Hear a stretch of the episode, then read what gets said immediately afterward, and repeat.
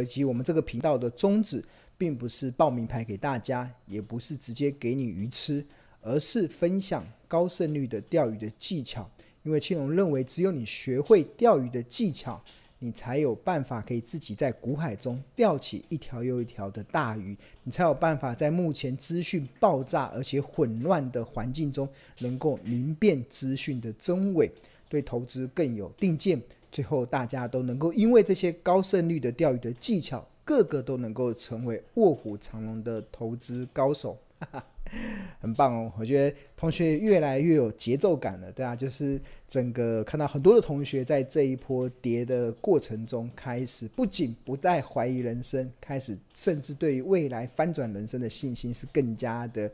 呃足够，而且。其实我觉得市场的波动啊，其实你也会更加的印证一件事，印证什么事？就是印证我们这个价值门派，就是印证投资原来是这样去看待的。如果市场如果呃一路都是没有这样子的波动的时候，你不会感受到青龙长期所主张的这个的投资的策略的难能可贵之处。因为我发现这个是很少人在讨论。因为我看到，基本上打开电视媒体、打开网络，大部分市场所传达的这些投资的观点，都不是在教大家投资，而是在教大家投机跟赌博。所以，呃，很少听到在教大家投资的一些论点。那我觉得，所以，呃，如果你是用赌博的心态去看待股票市场，那最后我只能跟大家讲，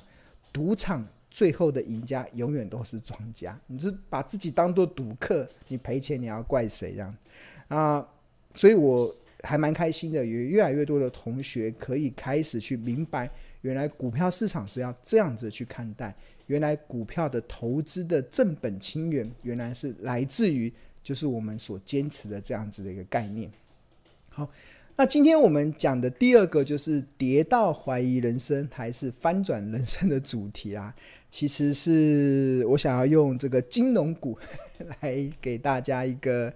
呃范例的说明啊，金融股对啊，不知道大家最近有没有投资到金融股？很多我看到很多投资到金融股的投资人已经哀哀叫了，很多人都哀鸿遍野。为什么会哀鸿遍野呢？其实就看，大家大家最近有一个。有一个题目啦，就是有问题啦，就是要不要含泪斩金龙？以前古有孔明含泪斩马谡，对啊，现有很多投资人是不是要含泪斩金龙？对啊，那比如说像富邦金，好，富邦金这一波的股价从七十七点五跌到了五十九点一，今天最低来到五十九点一，股价已经跌了二十三 percent 哦，这么大股本的公司，股价都能跌到二十三 percent。该不该含泪斩金龙？对啊，我给大家稍微思考一下。如果同学认为觉得该含泪斩金龙的，大家就回答一；然后如果不该含泪喊金融的，就回答二。我看看大家最后的答案会不会跟我想象的一样。现阶段啊，要不要含泪斩金融？对，好，那这是富邦金嘛。如果你觉得要含泪斩金融的，你就答一；不该含泪斩金融的，就回答二。好，这是富邦金嘛？那另外一档这个国泰金哇 也好惨啊！最近这两两家公司是难兄难弟这样子，不止防疫保单卖得太多，国海外的亏损也很多。那它这波股价从六十五点七跌到了五十点七，股价也下跌了二十三 percent，哇，跟富邦金真的是难兄难弟。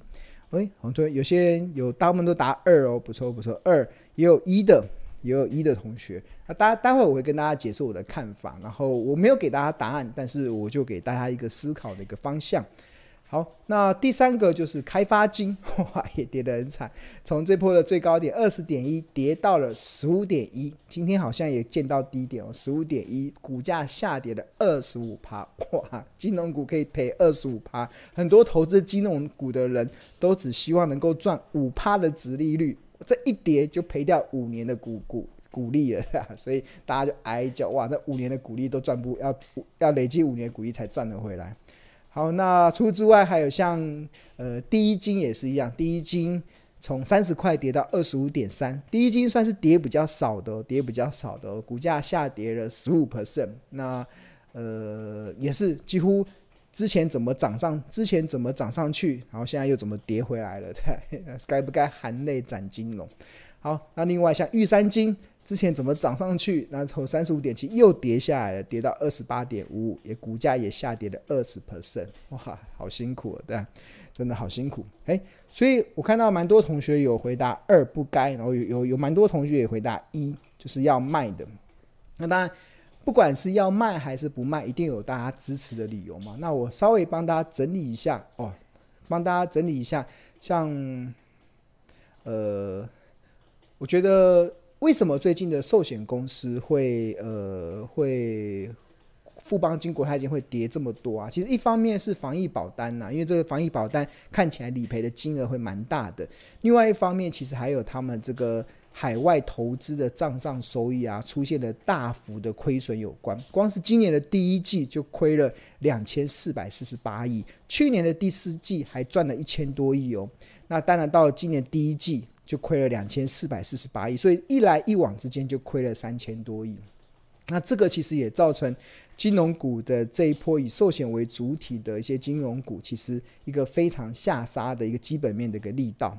然后，呃，我个人看待这个的，呃，防疫保单是一部分啊。我觉得防疫保单对寿险公司的获利的影响是有，但是没有想象中这么大，因为。赔个了不起，赔个一两百亿好了，一两百亿对寿险公司来讲，对你觉得富邦金跟国泰金赔不起一两百亿吗？那个小 case 啊，但但是真正他们面临比较大的就是海外部位的一些亏损啊。那我庆隆认为他们的亏损是很有道理的，是为什么？是因为他们的应该说应该不是亏损很有道理，他们的股价的跌是很有道理的，是因为什么？因为他们的股价的跌是来自于获利下降。获利下降，而且这个获利下降，其实我在去年年底的时候就有跟大家提醒，不管我在呃主流的电视媒体，甚至我在自己的这个 YT 频道，都提醒大家，以寿险为主体的金控公司，二零二二年的获利会大幅的衰退。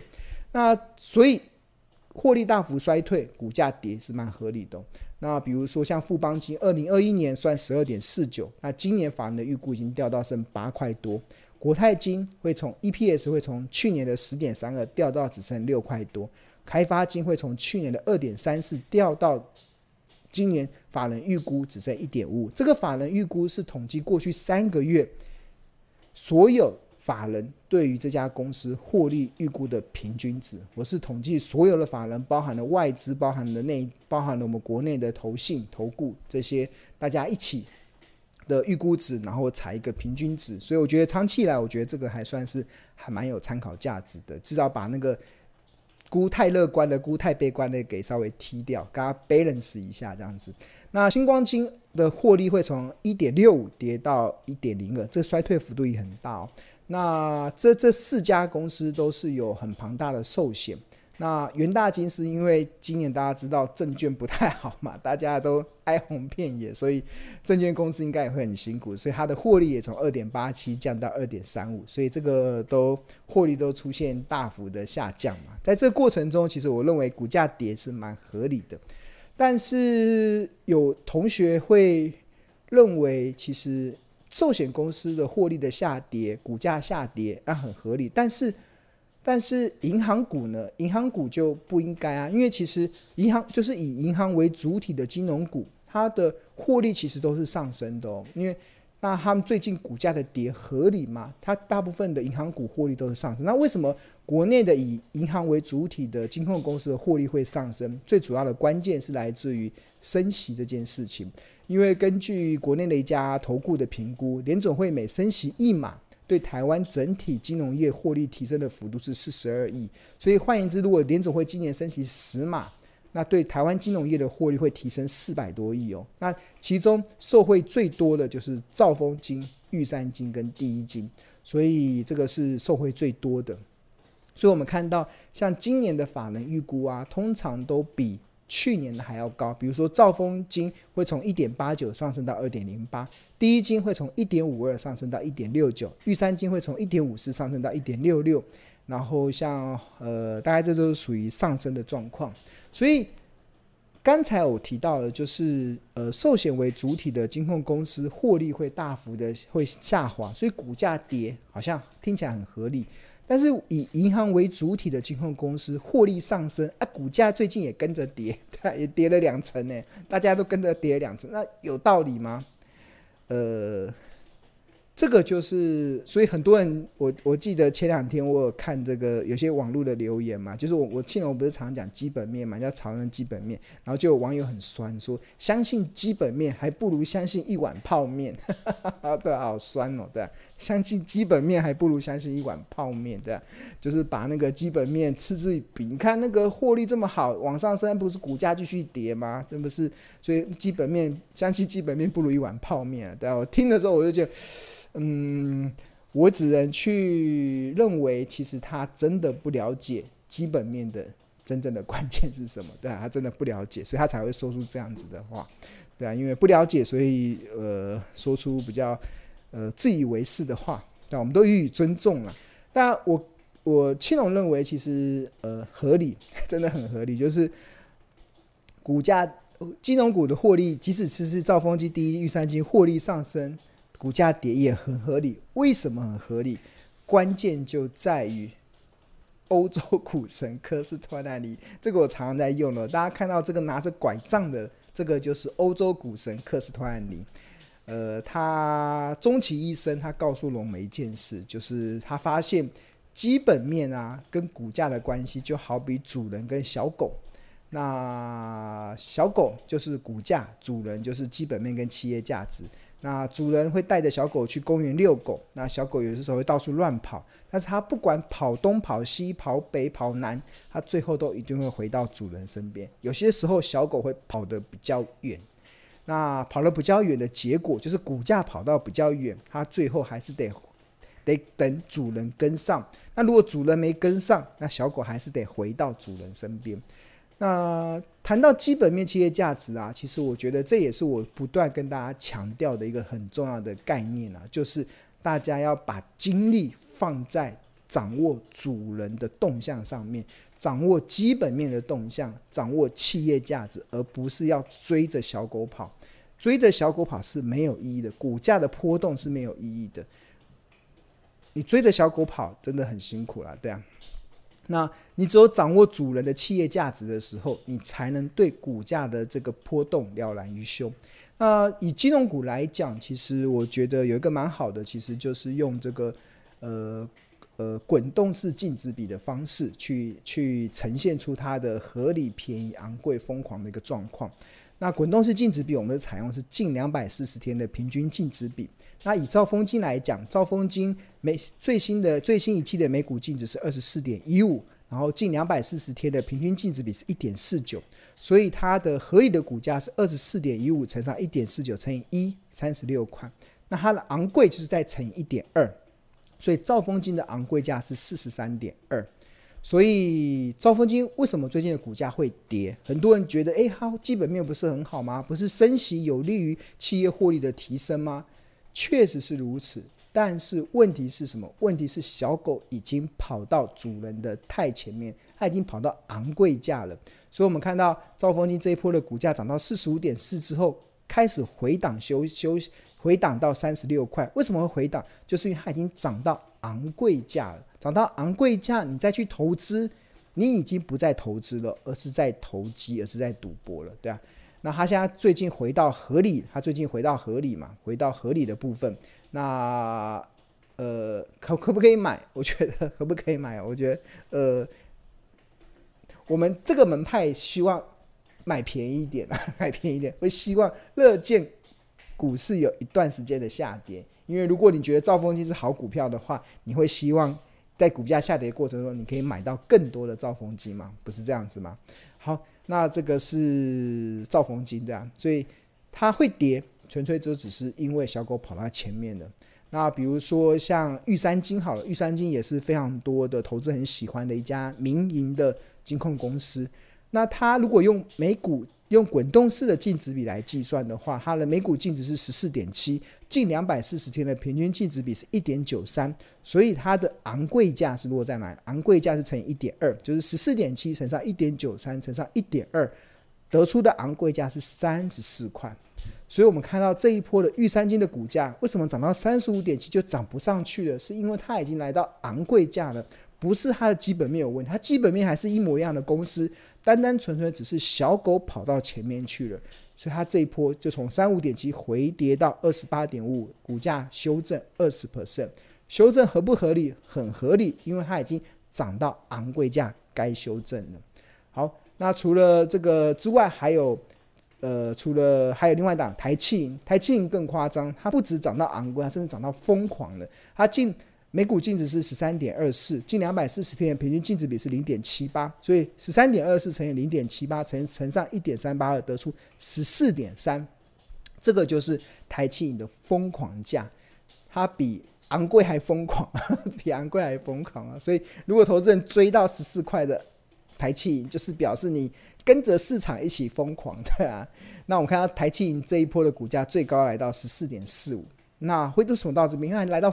它不止来到昂贵，它甚至来到疯狂的，它来到疯狂，那当然要回跌啊，因为主人还没跟上，小狗发现跑太远，它要回来啊，都要回来，所以它就再再回到回到十一点多，所以呃，在回来的过程中，你投资的节奏就是它涨到昂贵价，要记得获利了结，见好就收。那如果你跌下来再来卖，你就真的就那个节奏就是错了，跌下来再来卖。涨上去这边追就是追高杀低，那庆隆长期以来主张就是买低卖高嘛，对。好，这是以银行为主体的。那另外像以寿险为主体的，其实也很明显，我们看到这个企业价值的部分，以中信金来讲，中信金它的这个每股净值是二十一点五三，近两百四十天的平均净值比是一点二，所以二十一点五三乘以一点二乘上一点二，它的昂贵价落在三十一块，所以我们看到这一波中信金的股价最高来到三十点九五。大家有没有觉得哇，好很神奇吼？跟我们上面所计算的昂贵价三十一块，只差零点零五毛，只差零点零五元哦，对啊，就来到昂贵了，它就开始回档修正，所以目前股价已经修正十八 percent。它为什么涨涨不上去？不是它基本没有什么问题，单单纯粹就是是小狗跑得太远了，所以自然而然就会回来。好，那除此之外，我们还看这个开发金，它的昂贵价是落在二十点二。计算的方式就是十五点八八乘上一点零六乘上一点二等于二十点二。然后我们看下这一波开发金的最高价是落在二十点一，跟我们刚才所呈现的财报分析所计算出来的昂贵价只差一毛，只差一毛。所以大家会觉得真的就是，呃，这就是投资的正本清源之道了。然后它涨不上去，股价就回跌到十五点一，对啊，它已经涨到昂贵价了嘛，涨到昂贵价再追就已经是阿呆了。对啊，就是凯子了，对吧？买就是钱太多才会想追，对啊。那另外像这个星光金也是，像星光金的昂贵价是十一点六，计算的方式就是十六点九九乘上零点五七乘上一点二，得出十一点六。那我们看到这一波星光金最高的股价是落在十一点四，跟那个昂贵价十一点六只差两毛，对啊。所以当你懂得去判断主人的动向的时候，当你懂得去判断企业价值的时候，那你在看股价的波动的时候，你就不会很愚蠢。就是我觉得对很多投资人来讲，其实股票比较股票市场比较存在比较好，因为你存在你每天那边看着股价那边波动，然后就会开始心痒痒的。再加上目前市场很多的资讯都在教你去追小狗跑，都在教你去预测小狗的动向。那预测小狗动向，我只能告诉大家，非常的愚蠢。这个不是投资，这叫投机，这叫赌博。那你与其去预测小小狗很难预测，诶，小狗要跑东跑西跑跑远，我怎么知道？我又不是它，我怎么知道它跑哪里？对啊，小狗又不会说人话，对，我不知道它它要跑哪里。但是主人比较好理解，这就是巴菲特说的嘛。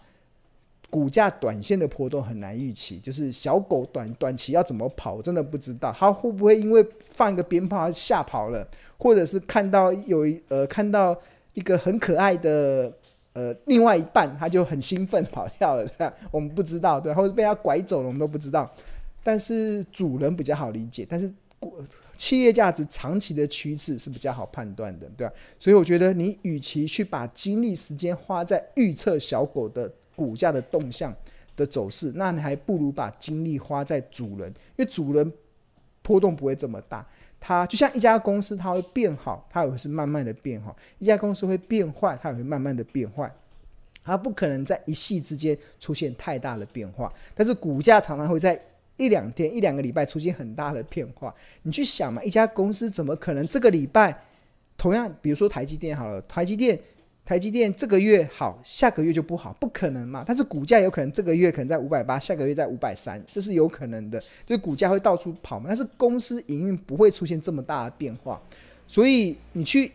针对那个股价的波动去追那个小狗跑会很辛苦，因为那个波动真的太大，而且它是无，而且对我们来讲它是随性的、随机的在那边乱跑，对啊，那你不如把精力放在主人身上，就台积电的获利会到多少？它合理的企业价值会到多少？其实它是很好可以判断出来的，你按下计算机就可以判断出来的的一个部分了。那你何必去追着小狗跑呢？对啊，所以这就是我们带给大家的。好，那我刚才讲的啊，其实我们上面也刚好提到嘛，这个计算股价的一个合理企业价值的方式，有用到所谓的滚动式的这个净值比。那滚动式的净值比，有同学会问要去哪里找啊？那我跟大家跟大家报告，就是目前市面上唯一一个，其实就是提供滚动式的，就是近两百四十天平均本一比或者是平均净值比的，就只有大家目前账面上，呃，大家画面上所看到这个标股金 A P P，只有这个标股金 A P P 所提供的，因为这因为这个呃近用采用近两百四十天的滚动式的这个平均净值比或者是平均呃呃本一笔，这个是庆隆自己所。呃，开发出来的一个想法，因为这个蛮符合我对于这个财报分析的认知，跟对于台湾企业的一个一个合理的一些状况，所以这是我独家所想到的，呃，独家所开发出来的，所以目前也只能在标股金 A P P A 标股金 A P P 里面可以使用，或者投资人如果要认真一点，其实你可以到这个呃呃台湾证券交易所。它其实每天都有公布每天的平均，每天的本益比。那你只要把过去两百四十天加总起来，平均你就可以得出平均的本益比了。所以投资人可以两种方式，一种就是到台湾证券交易所去下载每一天的平均的每天的本益比，然后把过去两百四十天加总起来之后，然后就会得出平均的本益比跟平均的净值比。那另外一个其实就是标股机 APP 里面有提供这样子的一个选项。那怎么看呢？其实我给大家看，就是这大家目前看到是标股金 A P P 的画面嘛。那我们用这个金融股来给大家来参考。刚才所提到金融股，金融股，那我们看到像金融股里面的这个兆丰金，点进去之后，那我们的这个标股金 A P P 的画面里面有量价、有分析、有 K 线，然后有有有财务，然后还有法人，还有筹码。还有大股东，这些都是非常很宝贵的资料。那另外，滚动式的净值比跟滚动式的本益比就放在这个河流图里面。那这河流图里面有分为这个呃本益比这个净值比的部分。那如果你想看这个数字啊，你点这个放大镜，点进去之后，那你就会看到我们上面所想的，刚刚这边数字，红色的这个曲线是股价走势。然后紫色的是昂贵，然后粉红色是合理，浅蓝色是便宜，深蓝色是特价。那先前我们看到的，刚刚刚刚不是讲说兆丰金的昂贵价在四十三块吗？这计算的就是四十三块这边，我看到四十三这里，这里就会开始进入到昂贵价。它为什么现在涨到昂贵价涨不动？就是因为它已经来到昂贵价了，这就是滚动式的净值比。那另外像刚才还有提到像一些嗯，刚才比如说中信金，中信金一样。一样，我们进到这个河流图里面去看，对，然后要看净值比，要看净值比，然后它最近，呃，先前涨到昂贵价了嘛，这样这里涨到昂贵价，昂贵价是三十三十块左右，这边三十块，然后为什么涨不上去了？就是它现在又开始回落下来了，所以这个就提供了合理，呃，昂贵、合理、便宜跟特价的一个一个参考的依据了。所以这个所有金融股这个都可以一目了然。那另外，我们这个标股金 A P P 这个画面，就是你可以把金融股都纳入到你的自选之后，然后这边大家有没有看到？这边有个笑脸，笑脸啊，其实就代表现在目前的这些公司，它目前技术分析的指标，中期的基本是偏多还是偏空？中期哦，我们是用周的 N A C D，如果柱状体是由绿翻红，红的就是偏多。那那目前因为大家都在跌嘛，所以都是哭哭哭哭的话，就是技术分析中偏空的。但是价值投资的信奉者应该会知道一点，技术分析的偏空代表是价值投资的入场点，对啊，因为好公司会越跌越美丽嘛，对，会越跌越美丽。所以这个只能告诉大家，可能中期是偏空，但是偏空代表你可以用便宜的价格去买到它。那这边除了刚才那个那个进入它个别股个股的画面之外，你这边还可以点，可以点本就是本益比，然后净